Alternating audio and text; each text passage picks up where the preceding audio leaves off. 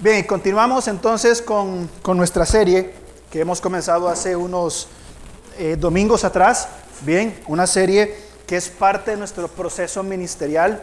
Eh, hemos puesto acá desde hace, no sé, casi un año, poco menos de un año, por donde eh, queremos caminar como iglesia. Bien, y hemos hablado de amar a Dios, que es lo más importante, que aprendamos a amar a Dios, que como fruto de esto aprendamos a amar al prójimo, tener comunión con las personas. Y finalmente estamos ahora hablando de servir al mundo. Bien, y una de las formas, y hemos hablado de que el enfoque que le vamos a dar es un, enfoque diferente a como usualmente se acostumbra hablar del, del, servicio, este, una de las formas que eh, hemos hablado de diferentes acercamientos y los que hablaremos después también van a ser de otras perspectivas diferentes, bien, y hoy queremos hablar de algo muy sencillo, muy elemental, pero fundamental para nuestra vida como creyentes en la función del servicio. Bien, es esto. El servicio va dirigido a las personas. Como creyentes que hemos aprendido a amar a Dios y amamos a Dios, ¿por qué? Porque Él nos amó primero. Bien, hemos recibido ese amor y tenemos la capacidad de amar al prójimo. Y cuando estamos en esta relación con Dios de amar y siendo, siendo amados y de amar y de amar al prójimo, necesariamente tenemos que entrar en función del servicio con el amor al prójimo. Ervin casualmente comenzó la semana pasada con el mismo versículo que yo tenía pensado comenzar hoy, bien, y es Juan 3:16. ¿Qué dice Juan 3:16? Porque de tal manera amó Dios el mundo para que todo aquel que en él crea no se pierda, mas tenga vida eterna. Extremadamente profundo e incomprensible, así como tan sencillo de comprender. Así es Juan 3:16. Y tenemos este amor de Dios, bien, y el Señor vino, bien, a sal para que todo aquel que en Él cree, Él vino a llegar a personas. Algo que me gusta mucho de la vida de Jesús, eh, y que hablaba, creo que era con Avi, una, con, sí, con Avi, de que qué importante es que tratemos bien a las personas que usualmente otras personas tratan mal. Personas que están en alguna desventaja, con alguna discapacidad, en alguna condición, etcétera. Bien, qué importante es que aprendamos nosotros a que aquellas personas que usualmente son maltratadas, que nosotros sepamos tratarlos bien, es parte de nuestro, nuestro testimonio como hijos de Dios. Ahora, Juan 3:16 habla del mayor servicio de Dios para la humanidad. Y Dios vino en función de cada uno, de cada individuo.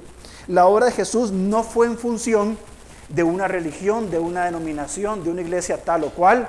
Él vino a salvar a quién? A todo aquel que en él cree. No importa quién sea, no importa de dónde venga, no importa su condición. Es aquella persona que reconozca su condición de pecadora y esté y comprenda que Cristo quita el pecado de toda aquella persona y que pide perdón, bien, o al que busca eh, eh, poner su confianza en Jesús. Bien, ahora, si nos preguntamos, ¿quién es el hombre? Bien, ¿por qué a las personas? ¿Quién es? ¿Cuál es el valor de las personas? Y podríamos hablar horas en cuanto a esto, pero vamos a enfocarnos en algunas cosas muy puntuales. Salmo 103, 14 dice que somos polvo. Bien, es decir, nuestra creación es, es simple. Bien, somos polvo comparados con Dios.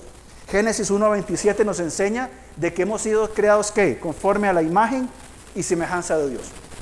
Además, somos, según Hebreos 2, 5 al 9, hemos sido hechos inferior a los ángeles. Y más adelante dice, somos reconciliados por Dios en Cristo. Bien, a los que somos creyentes, hemos sido reconciliados. Y esto simplemente para, para darnos una idea de qué es lo que dice la Biblia de nosotros, los seres humanos, bien, y por qué el Señor se enfoca en el servicio hacia las personas. Entonces, vemos aquí algo importante, gran valor. Con solo el hecho de decir que somos imagen y semejanza de Dios, ya entramos en un concepto sumamente importante y que como, como iglesia tenemos que resaltar. Bien, la dignidad humana.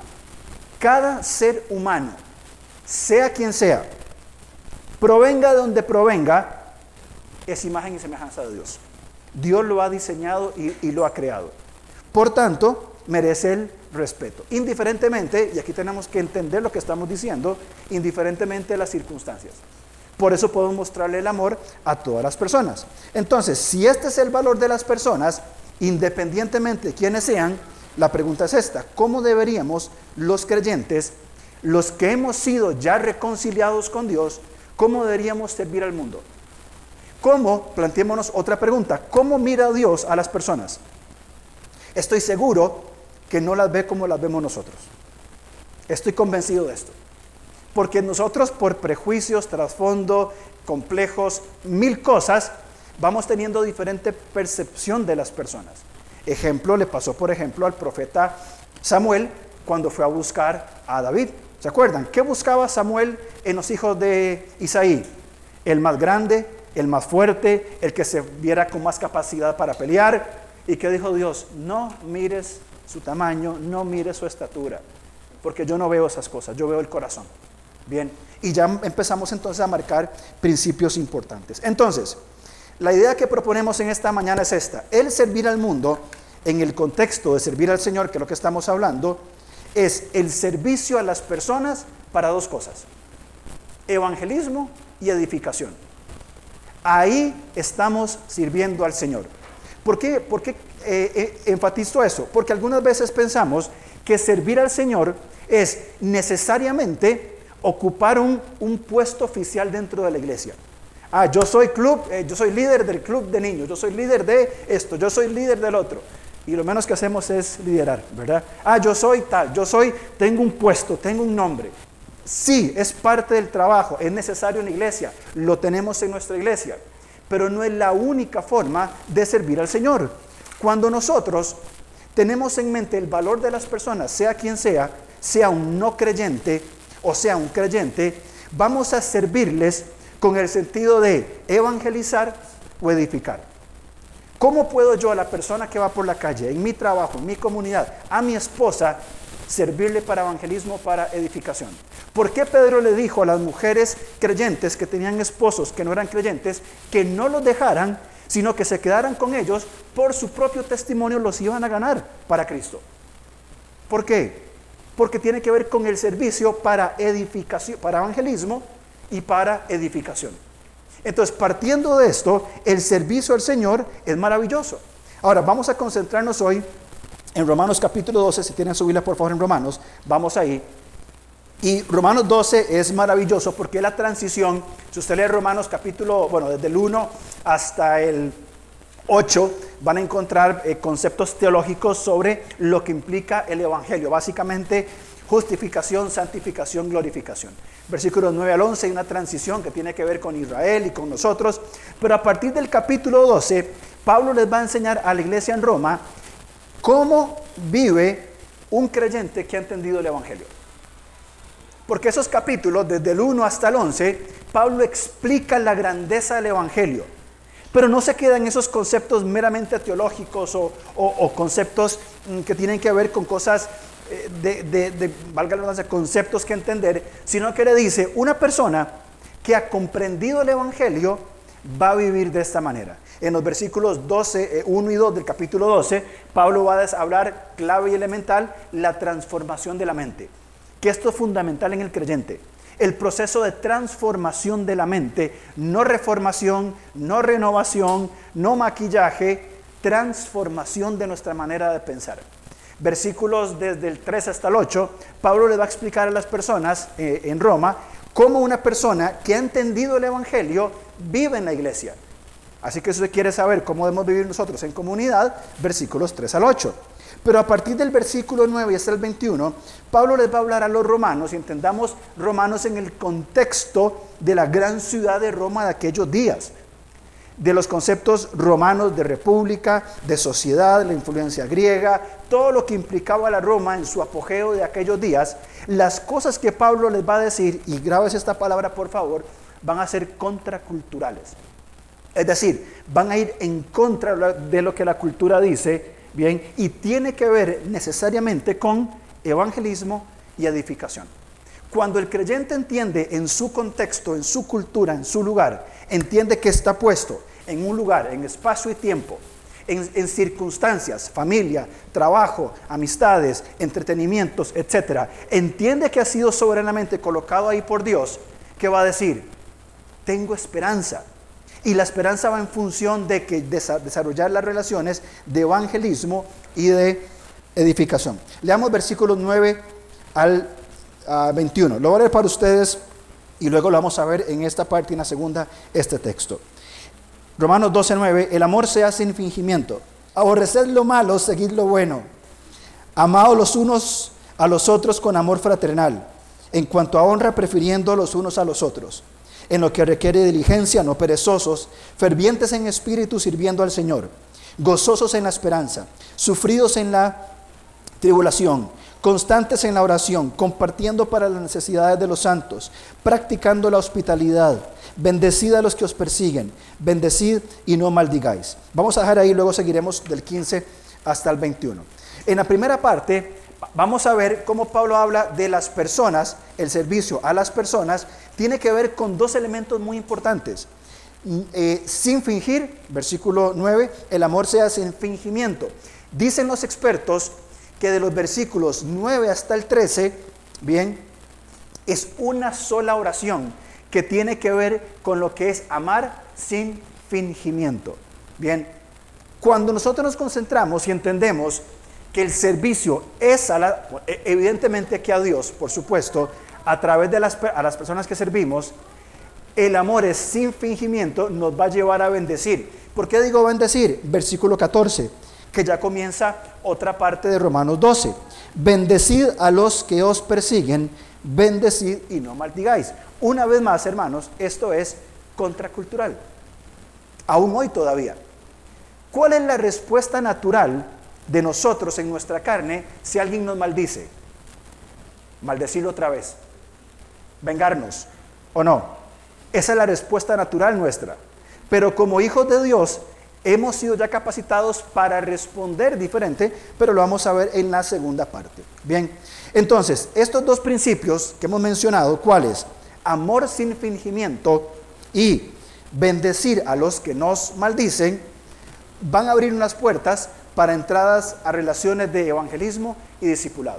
Si yo amo de verdad, primeramente a Dios, y en segundo lugar a las personas, voy a estar desarrollando la capacidad que Dios me dio para construir relaciones con personas, con personas, con gente, con otros seres humanos, para dos cosas. Buscar que conozcan de Cristo como Salvador y para edificarles en su vida como creyentes. Bien, eso va a ser el objetivo, la meta del creyente que está sirviendo a las personas. ¿Cómo? con discursos panderetas, con, con palabras, con, con, regaños, con reglas e, estrictas, con, con condicionamientos. No, aquí Pablo nos va a escribir cómo tenemos que desarrollar ese amor. Ahora, antes de entrar a, a este pasaje del versículo 9, es muy importante recordar eh, y fundamentar Efesios, Filipenses 2, 5 al 11, si usted lo lee, habla de cómo Cristo se entregó por nosotros. Bien, vamos a ver rápidamente Filipenses 2, 5 al 11. Dice Pablo, haya pues en vosotros este sentir que hubo también en Cristo Jesús. ¿Cuál sentir? Si usted lee versículos 1 hasta el 4, va a encontrar que es un sentido de humildad. Bien, Cristo siendo Dios, se hizo hombre, que es lo que escribe a partir del versículo 6. El cual siendo en forma de Dios, no estimó el ser igual a Dios como cosa que aferrarse sino que se despojó a sí mismo tomando forma de siervo, hecho semejante a los hombres, y estando en la condición de hombre, se humilló a sí mismo, haciéndose obediente hasta la muerte y muerte de cruz.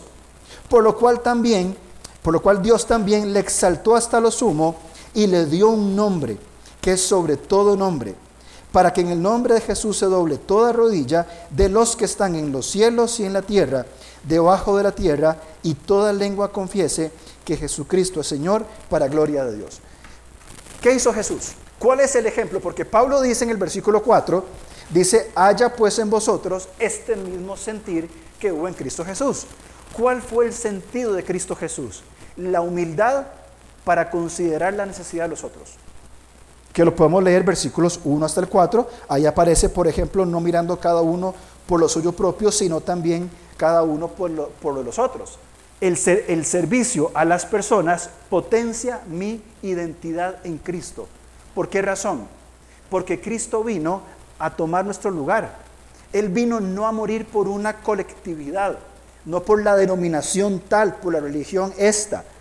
Él vino a salvar a todo aquel que en Él y sus conversaciones, lea los evangelios, con los desvalidos. Juan capítulo 5, ¿quiere ser sano? Un miserable hombre que por 38 años estaba junto a un pozo, probablemente todo sucio, intentando entrar para ser sanado.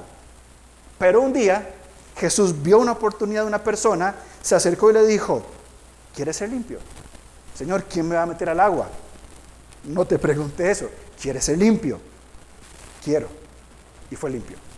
Jesús vino no, no impactar esas grandes eh, estructuras, sino a los individuos eh, colocados en diferentes lugares, a buscar una relación personal con cada uno de ellos. Entonces, cuando hablamos del servicio a las personas como un medio evangelístico, entendemos que donde Dios me coloca, mi llamado es construir relaciones con personas, somos seres relacionales, algunos menos que otros, algunos más eh, eh, indios que otros, ¿verdad? Sin ofender a los indios, ¿verdad? Eh, uno más, más cerrados que otros, ¿verdad?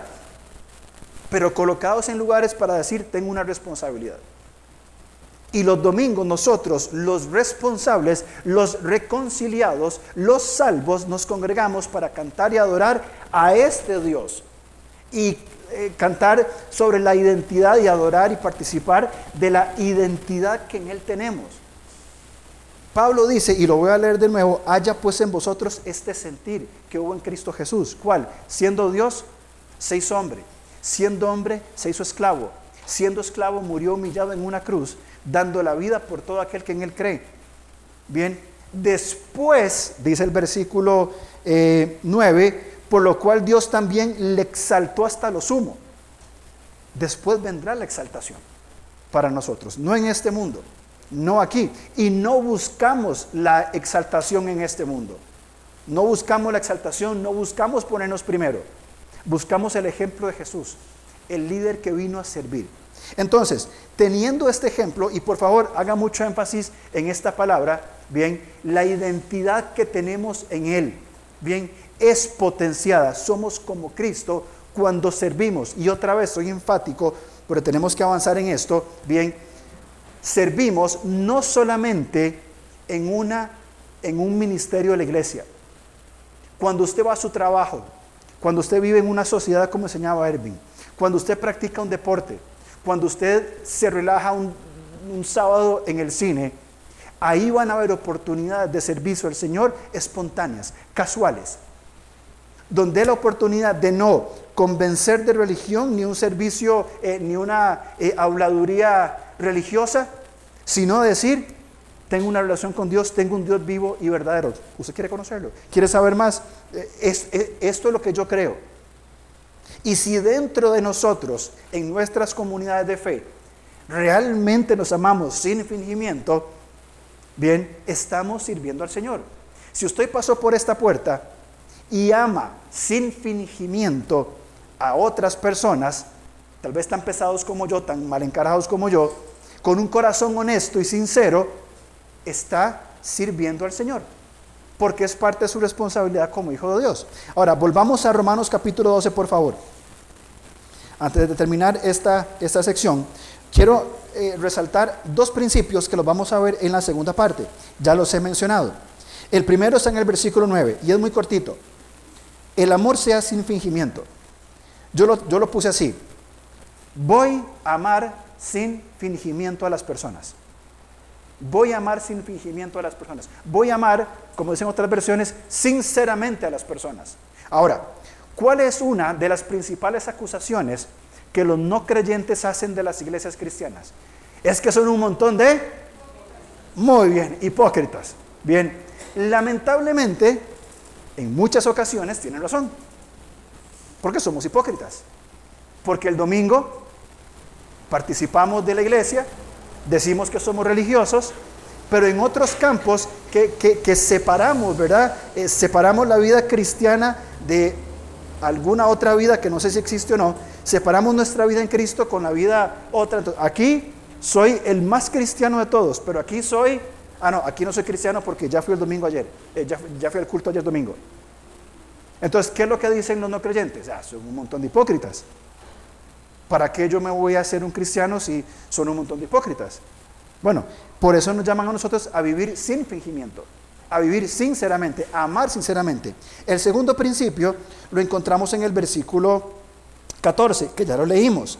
Bendecid a los que os persiguen, bendecid y no maldigáis. El segundo principio que vamos a hablar es, voy a bendecir a quienes me persiguen. Ahora, a nosotros como creyentes no nos persiguen a nivel colectivo, bien como en otros países, por ejemplo en, Asia o en África u otros lugares, no nos persiguen eh, de una forma física. O sea, nadie, probablemente nadie va a venir aquí a la puerta con armas a decirnos, nieguen al Señor y, o si no, lo matamos a todos. Probablemente que no. Pero sin duda alguna, tenemos otras formas de persecución, bien, ideológicas, por ejemplo, o personales cuando no hemos construido sanas relaciones con otras personas y comienzan los problemas, sea quien sea, inclusive personas dentro de nuestra propia familia. Tal vez no la esposa, pero un primo, un tío, un hermano y todos esos enredos que se hacen, eh, eh, tal vez hayan esas diferencias, o gente en el trabajo, o gente en la comunidad, y tengo un problema con una persona, y él me dice A, yo le respondo B, y él me dice C, yo termino en Z. Pero cuando venimos a Romanos, dice, bendecid a los que os persiguen, bendecid y no maldigáis. Es decir, den una respuesta contracultural, una respuesta que tiene que ver con la identidad que hay en Cristo. Cuando nosotros como creyentes entramos en, entramos en esta dinámica de decir, soy creyente y Dios me colocó en este lugar, sirvo en mi iglesia, por supuesto que sí, porque hay necesidad de servicio, pero además de servir en mi iglesia, también estoy sirviendo en mi campo de trabajo, estoy sirviendo en mi comunidad, en mi familia, y en cada oportunidad que tenga en la vida normal diaria, voy a desarrollar una mentalidad de servicio. Es decir, las relaciones que yo desarrollo con las personas en cualquier contexto. Bien, ¿qué hacemos día con día? Ir, a, ir al supermercado, manejar, tratar, con clientes, eh, hablar con personas, caminar por la calle, hacer ejercicio, etc. Cada relación que yo voy a construir y voy a desarrollar, voy a procurar que de alguna forma u otra y no necesariamente implica una predicación directa del Evangelio, de decirle o explicarle el Evangelio. Con mi forma de hablar y desarrollarme, las personas van a notar es alguien diferente. ¿Qué es? Evidentemente es Cristo, de quien toma sentido nuestra identidad y en quien nos desarrollamos. Entonces, en la segunda parte vamos a entrar a ver Romanos 12 del 9 al 21 y vamos a entender estos dos principios. Bien, ¿cuáles principios? Voy a amar a las personas sinceramente y dos, a los que me maltratan, a los que me insultan, a los que me persiguen, los voy a bendecir. Y los voy a bendecir respondiéndoles bien ante sus ataques y cómo me maltratan. Romanos capítulo 12, versículos 9 hasta el 13. Hemos dicho o recordamos la idea que estamos eh, desarrollando hoy el servir al mundo, en el contexto servir al Señor, es el servicio a las personas para evangelismo y para edificación. Bien, el primer principio, Romanos capítulo 9, y lo vamos a volver a leer, porque la palabra de Dios evidentemente es poderosa. Romanos 12, 9 al 13, dice, el amor sea sin fingimiento, aborreced lo malo, seguid lo bueno, amados los unos a los otros con amor fraternal en cuanto a honra, prefiriendo los unos a los otros, en lo que requiere, requiere diligencia, no perezosos, fervientes en espíritu, sirviendo al Señor, gozosos en la esperanza, sufridos en la tribulación, constantes en la oración, compartiendo para las necesidades de los santos, practicando la hospitalidad. Entonces, en este pasaje hay dos elementos que vamos a considerar. Primero, ¿qué implica sin fingimiento? Ya hablamos un poco de que lamentablemente tenemos esa, ese peso, ¿verdad? Y por responsabilidad de algunos creyentes, de la hipocresía. Por eso Pablo dice, ámense sin fingimiento. Y segundo, ¿cómo sirvo por medio de un amor sin fingimiento a las personas? Si yo amo sin fingimiento a alguien, perfecto. ¿Cómo lo amo? ¿Cómo le sirvo a las personas de esta manera? Primero, recordemos que, la, que el amor es servicio. Bien, el amor son actos de servicio. El amor implica empatía, el amor implica cercanía. El amor implica hacer lo que no me nace hacer en el momento. El amor implica sacrificarme por otra persona. Primera de Pedro, capítulo 1, versículo 22. Pedro también habla de estas cosas. Dice Primera de Pedro 1, 22. Habiendo purificado vuestras almas por la obediencia a la verdad, mediante el Espíritu, para el amor fraternal no fingido, amaos unos a otros profundamente, entrañablemente o sea, que nos salga aquí literalmente, y me perdonan, desde las vísceras, es la expresión, desde lo más profundo de nuestros intestinos, desde ahí salga ese amor, eh, dice en el versículo 22, eh, entrañable, de corazón puro, fundamentado en la obediencia a la verdad. Es lo que Pedro nos marca muy claramente. Eh, dijimos entonces que todo este pasaje tiene que ver con una sola oración. Es decir, es un solo bloque. No separamos la idea, sino que todo esto que explica Pablo, aborrecer lo malo, seguir lo bueno, amar todo esto tiene que ver con el amor sincero. Es decir, amar sinceramente, bien, tiene que ver con hacer una separación. Una separación. Dice en el versículo 9, amor sea sin fingimiento. Todo lo demás describe lo que es el amor sin fingimiento. Quiere decir que todo lo que viene después del versículo 9, la segunda parte, hasta el versículo 13, debo hacerlo sinceramente. Bien, honestamente, transparentemente. Aquí no hay palabra eh, oculta, no hay significado oculto, sincero, honesto, real, genuino. Ahora, entendamos esto. No nos nace a nosotros, naturalmente, amar de esta manera. Muchas veces, y seamos honestos, nuestro amor está condicionado a la actitud de la otra persona. O no voy a decir amor, voy a decir la forma de respuesta. Está condicionado a lo que el otro me responda. Si el otro me dice bien, yo le digo bien. Si me dice más o menos, le digo más o menos. Y Jesús dijo, ¿qué mérito tienen? ¿Qué mérito tienen hacerle bien a los que me hacen bien? Eso hacen los cualquier persona. El mérito está en hacer bien al que me hace mal. Bien, ahora, ¿dónde está la función? Evidentemente encontramos que lo que voy a hacer es genuino y honesto. De nosotros no va a salir. ¿De dónde sale? Él nos amó primero, se entregó por nosotros, ya lo leímos, Filipenses 2.4, como Jesús lavó los pies de los doce. ¿Se acuerdan Juan capítulo 13? Que lo he citado muchas veces. Jesús lava los pies de los doce. En esa ocasión tenía que haber en el aposento alto un esclavo que cuando entraran las personas lavara los pies. Ellos caminaban en sandalias por caminos de tierra, los pies estaban altamente sucios y e iban a comer. ¿Cómo comían? ¿Se acuerdan? Recostados en el piso. Es decir, totalmente acostados, todo su cuerpo en el piso. Por lo, tanto, los pies de mi adorado hermano me quedaban a la par del pan que me estaba comiendo. Por lo menos que estuvieran limpios. Al, al menos. Bien, mínimo. Y no había un esclavo que lavara los pies. ¿Qué hizo Jesús? Como ninguno de los once dijo, Señor, yo lo hago, Jesús se acomodó, sin decir nada, lavó los pies de todos. Y termina diciendo, ¿vieron lo que hice? Y nadie decía nada, con costo respiraban. Bueno, esto tienen que hacer entre ustedes. Entonces, ¿considera usted que Jesús lavó los pies de los doce sinceramente? ¿O fue un hipócrita? Evidentemente, nacido del Señor Jesús, lo hizo realmente con sinceridad sin fingimiento. No va a pasar, téngalo por seguro, bueno, muy probablemente que no, pero ¿cómo respondería usted ante una situación que tuviera que lavarle los pies a otras personas en esas condiciones? Yo lo haría no sinceramente. O sea, no creo que sea agradable tener que lavar los pies de alguien en esas condiciones.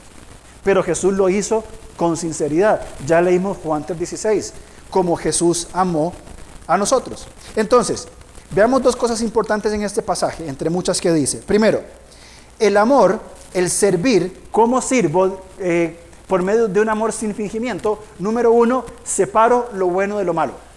Pablo dice en el versículo 9 que tenemos que aborrecer lo malo, seguir lo bueno. La respuesta que damos al mal que nos hacen, bien, debe ser lo bueno, que más adelante Pablo lo va a decir. Fíjense la lista de cosas que Pablo dice. ¿Cómo sirvo yo a las personas? Sirvo con alegría. ¿Cómo respondo cuando alguien me pide un favor? ¿Cuándo respondo cuando me toca hacer algo que en el momento realmente no quiero hacer? Eh, eh, tengo paciencia con aquellos que sufren. Alguien me llama, están sufriendo, tiene una necesidad. Alguien, no sé si les ha pasado que usted le pregunta a alguien, eh, ¿cómo estás? Y comienza a soltar toda su vida. Y uno así como que, uy, nada, era una pregunta casual, no, no, ¿verdad? Bien, tener paciencia con aquellos que sufren. No sé si, a, usted le pasa que alguien le está contando algo y usted en, en, su interior dice, sí, qué difícil, y por dentro, pero eso no es nada, ¿qué le pasa? O sea, si supiera lo que yo estoy sufriendo en este momento, no, no importa. Es que no se trata de mí, se trata de aquel que sufre. Dedico tiempo para orar por otros. Nos dedicamos nosotros realmente por personas de nuestra iglesia. Es más, quiero, quiero hacerlo bien, bien, bien, bien práctico. Lo invito a que antes de salir por esta puerta se acerque a una persona con la que usualmente no comparte y le pregunte, mira, ¿por qué puedo orar por vos en esta semana? Porque usualmente no lo hacemos. Seamos honestos, no, no lo hacemos. Y cuando alguien nos dice, mira, ora por mí porque estoy enfermo, sí, yo oro por vos. ¿Cuántas veces oramos por esa persona? O agarramos el teléfono, ay Señor, te pido que lo bendigas, que lo guardes. Mira, he estado orando por vos. ¿Pasa o no pasa? Pero Pablo dice que el amor sin fingimiento dedica tiempo para orar. Leámoslo otra vez aquí. Dice el versículo 12, gozosos en la esperanza, sufridos en la tribulación, constantes en la oración. Tengo paciencia, eh, sirvo con alegría, tengo paciencia con aquellos que sufren. Dedico tiempo para orar por los otros. Continúa Pablo diciendo en el 13, comparto, proveo para la necesidad de los que lo requieren. ¿Cuántos de aquí de nosotros nos preocupamos por la necesidad de otro hermano? Sin fingimiento, honestamente. Y nos damos cuenta que el hermano tiene necesidad. Ay, sí, que la está pasando feo.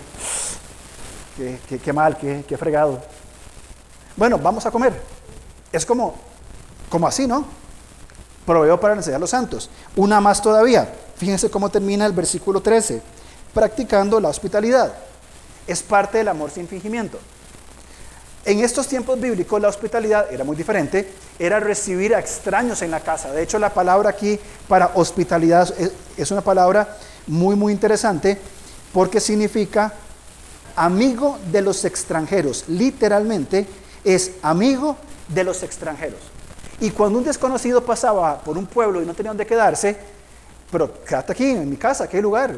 Y el extranjero pasaba sin conocerlo, sin saber quién era, lo recibían en su casa. Evidentemente, nuestro contexto no da para eso. Al menos yo no lo voy a hacer, ¿verdad? Este, eh, no da para meter un extraño a nuestra casa. Pero nuestra iglesia ha cambiado mucho en, en los últimos tiempos y hay mucha gente nueva. Bien, gente nueva que está incorporando todo eso. Y hablo con gente, no, fulano de tal. ¿Quién? Fulano. Ah, el que es así, esa. Ah, sí, yo yo lo he visto. Yo me he dado cuenta de que en una iglesia pequeña, menos de 100 personas, no todos saben quién es otro. Y usualmente a la gente que nos visita, una o dos veces, usualmente no se saludan. Usualmente eh, están como ahí, como, ¿verdad? Como en una esquinita, ¿verdad?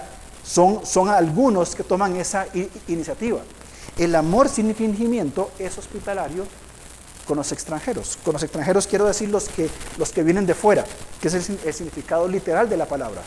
Podemos nosotros ser hospitalarios, no en el contexto bíblico de recibir a cualquier persona que no conozco y darle posada en mi casa por tres días.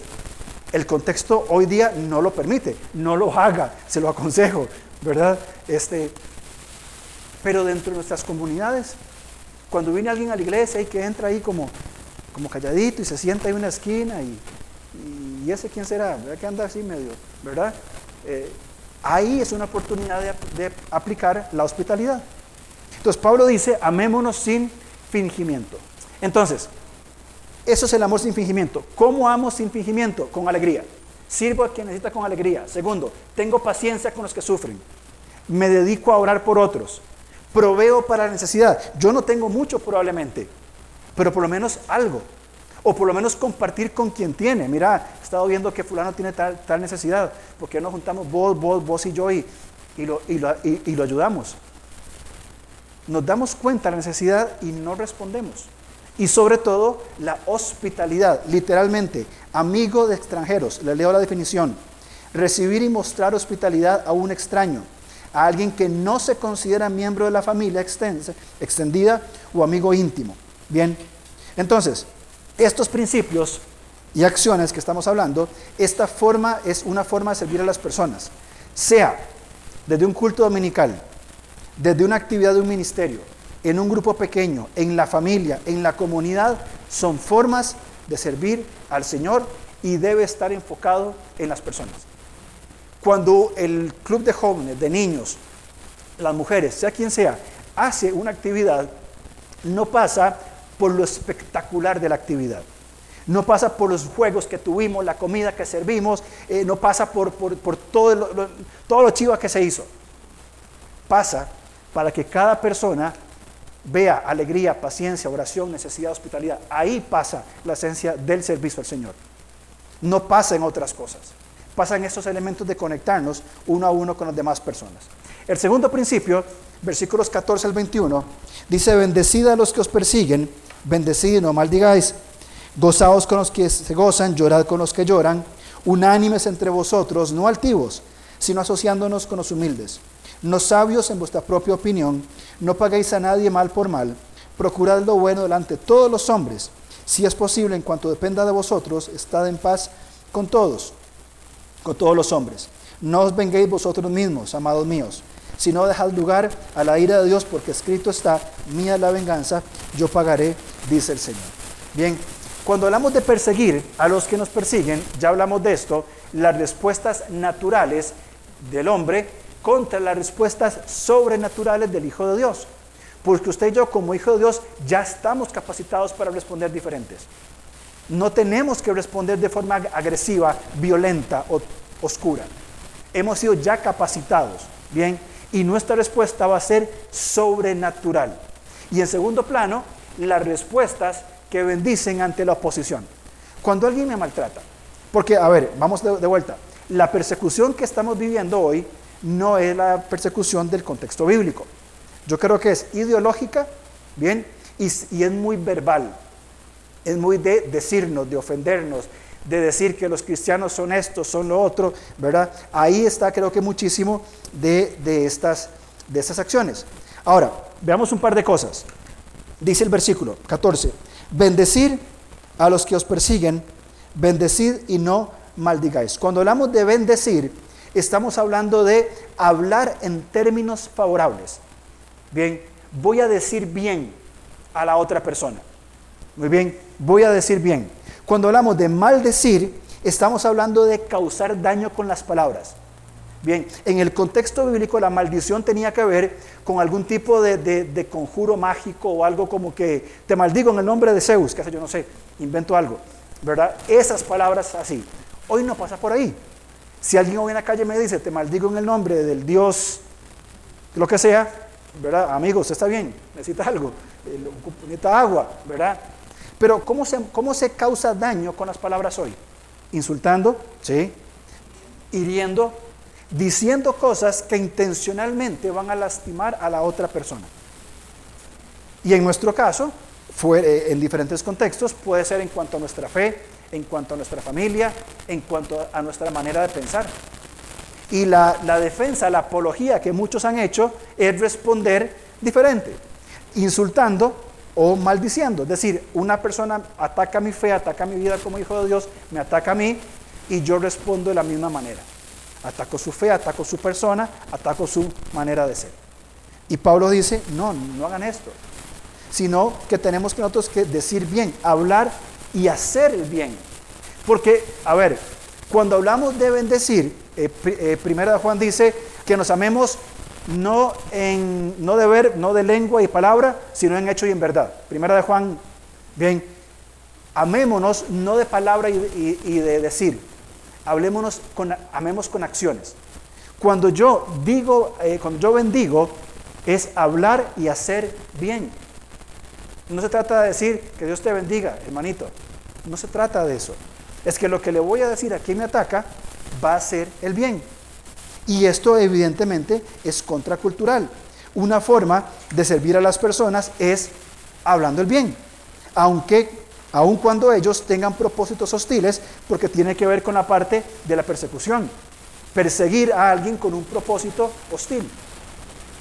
Bien, mi forma de responder tiene que ser hablando y haciendo el bien, aunque sus propósitos sean hostiles. Esto es contracultural.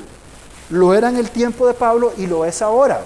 Si alguien me ataca hoy, yo lo que voy a hacer, o lo que usualmente se hace es, voy a ser agresivo y voy a responder de una forma violenta. Entonces, las respuestas que bendicen ante la oposición. Número uno, ya hemos sido capacitados por Dios para responder diferentes. Y les habla una persona que es experta en el sarcasmo.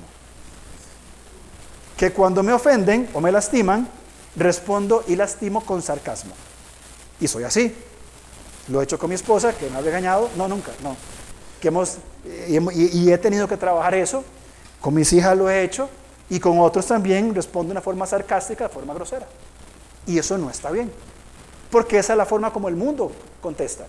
Entonces yo tengo que dejar ese mal hábito, ese hábito pecaminoso, abandonar ese sarcasmo y comenzar a responder ¿dónde? Desde donde ya he sido capacitado por Dios.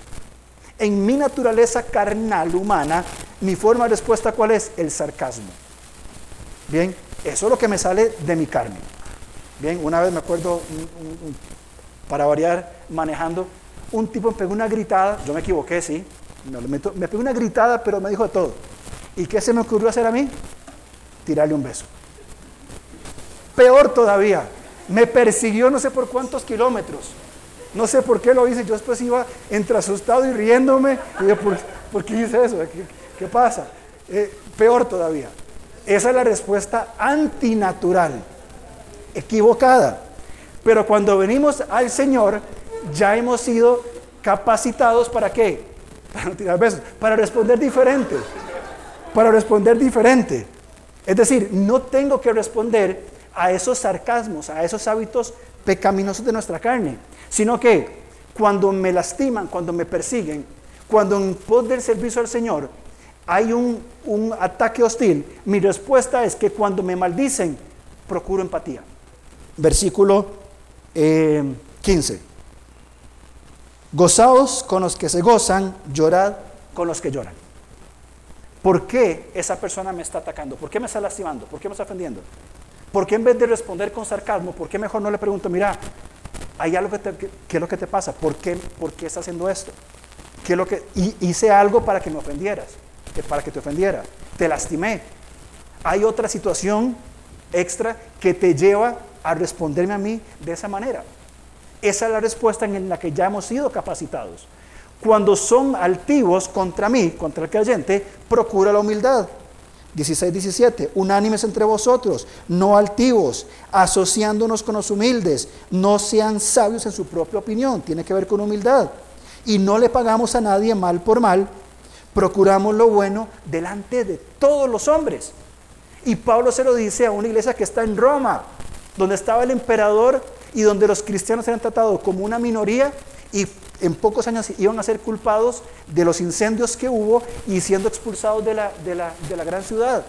Amar a todas estas personas. Cuando son altivos, yo muestro humildad. Cuando soy atacado y cuando me hacen el mal, procuramos el bien. Porque haciendo estas cosas, y Pablo lo va a decir ahora más adelante, bien, cuando respondamos así, la gente le va a dar vergüenza de su conducta. Y se van a sentir incómodos eh, avergonzados. Y van a decir, ¿y por qué si yo lo maldije, usted me bendice? Es que hay una diferencia. Ya yo fui capacitado para responder diferente. Entonces, ¿cómo terminamos? Versículos 20 y 21. Nada más menciono el versículo muy importante, 18.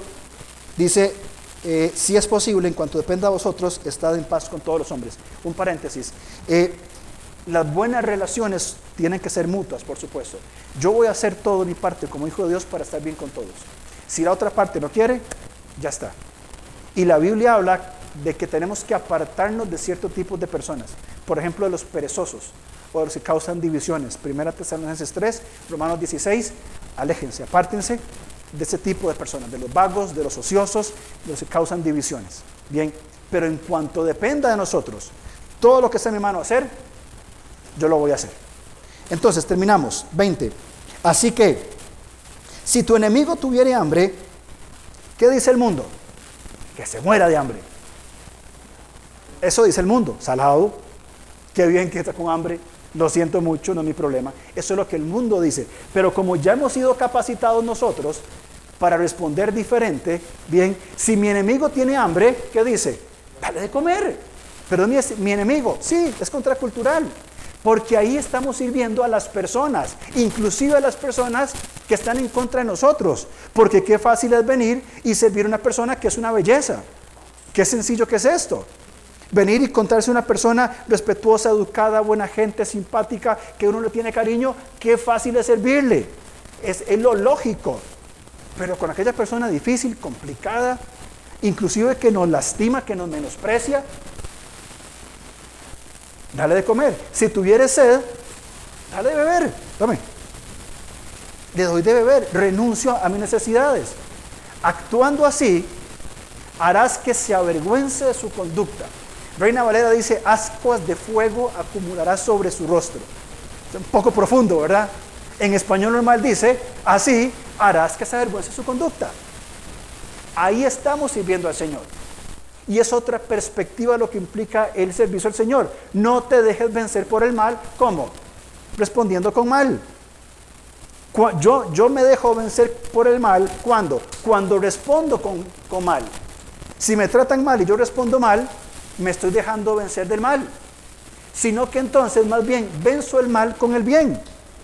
Y esto es contracultural, es extraño, nos van a decir, ¿y a usted qué le pasa que actúa así? Y se van a burlar y se van a ir de nosotros, pero en su momento la palabra de Dios que no vuelve vacía hará que se avergüence de su conducta. Se va a dar cuenta de lo equivocado que es actuar así. Cuando un no creyente actúa de esta manera es normal. Cuando un creyente actúa de esta manera, de una forma ofensiva, atacando, eh, menospreciando, criticando, juzgando, es anormal. ¿Por qué? Porque ya hemos sido capacitados para responder diferente. Por eso Pablo dice, ustedes pueden responder con empatía, con humildad y, con el bien. Y si no, le hablo aquí, versículos 15 hasta el 19. Eso es lo que Pablo dice. Podemos responder así, porque ya estamos en un proceso de transformación de la mente. Romanos 12, Efesios 4. Ya pienso diferente. Entonces, ¿cuáles deberían ser mis acciones de servicio a las personas? Número uno, hago el bien. Siempre voy a hacer el bien. Aun cuando, te, cuando te traten mal, sí. Cuando me traten mal, hago el bien. Segundo, que Dios los haga avergonzarse de su conducta. El versículo 10 el 19, mía la venganza, yo pagaré, dice el Señor. La venganza le corresponde a Dios, no a mí. Yo no estoy autorizado ni capacitado para vengarme. No puedo. Por más que queramos, no podemos, no debemos. Señor, Aquí están. Pablo lo hizo con, con, Alejandro, con Fileto y Alejandro, 1 Timoteo, capítulo 1, al puro final. Señor, ahí te los dejo. Me han hecho mucho mal, ahí te los dejo. Bien. Tercero, no cediendo al mal que quiero, sino al bien que necesito. Esto me encantó. Porque nosotros por naturaleza vamos a ceder al mal que quiero. Yo quiero responder mal. Pero si yo respondo mal, dejo de servir al Señor porque ya no soy un instrumento útil en sus manos. Pero si respondo con el bien que necesito en el Señor, no solamente estoy sirviendo al Señor, sino que también estoy siendo testimonio y siendo una atracción para el no creyente. Y finalmente, confiando en Dios. Señor, confío en ti. Yo hice lo que tenía que hacer, yo respondí bien, yo respondí de una manera adecuada y las cosas, pues, a mi parecer, no están funcionando, no es lo que yo esperaba. Señor, en tus manos queda. Hice todo lo que estaba a mi parte y aún más. Ya a partir de aquí, Señor, yo lo dejo en, tus manos para que tú actúes. Ahí estamos sirviendo al Señor en las relaciones diarias con las personas que estamos viviendo. Termino y sé que me pasé, pero solamente en Primera de Pedro capítulo 2 versículos 11 al 17 Creo que es sumamente importante que leamos este pasaje. Primera Pedro 2, 11. Leo para ustedes, amados, yo ruego, como extranjeros y peregrinos, que os abstengáis de los deseos carnales que batallan contra el alma, como queremos responder, manteniendo buena vuestra manera de vivir entre los gentiles. ¿Para qué? En lo que murmuran de vosotros como malhechores, Glorifiquen al Dios en el día de la visitación, al considerar que vuestras buenas obras. Estas son buenas obras necesarias de hacer. Continúa. 13. Por causa del Señor, someteos a toda institución humana, ya sea al rey como a superior, a los, ya los gobernadores, como por él mismo enviados para castigo a los malhechores y alabanza a los que hacen el bien. Porque esta es la voluntad de Dios. Me encanta este versículo y márquelo. Esta es la voluntad de Dios, que haciendo bien hagáis callar la ignorancia de los hombres insensatos, como libres, pero no como los que tienen la libertad como pretexto para hacer lo malo, sino como siervos de Dios. Cuando aprendamos nosotros a amar sin fingimiento y bendecir a los que nos maldicen, estamos haciendo callar la boca a los insensatos haciendo el bien. Ahí estamos sirviendo al Señor y buscando construir relaciones de qué? De evangelismo y discipulado.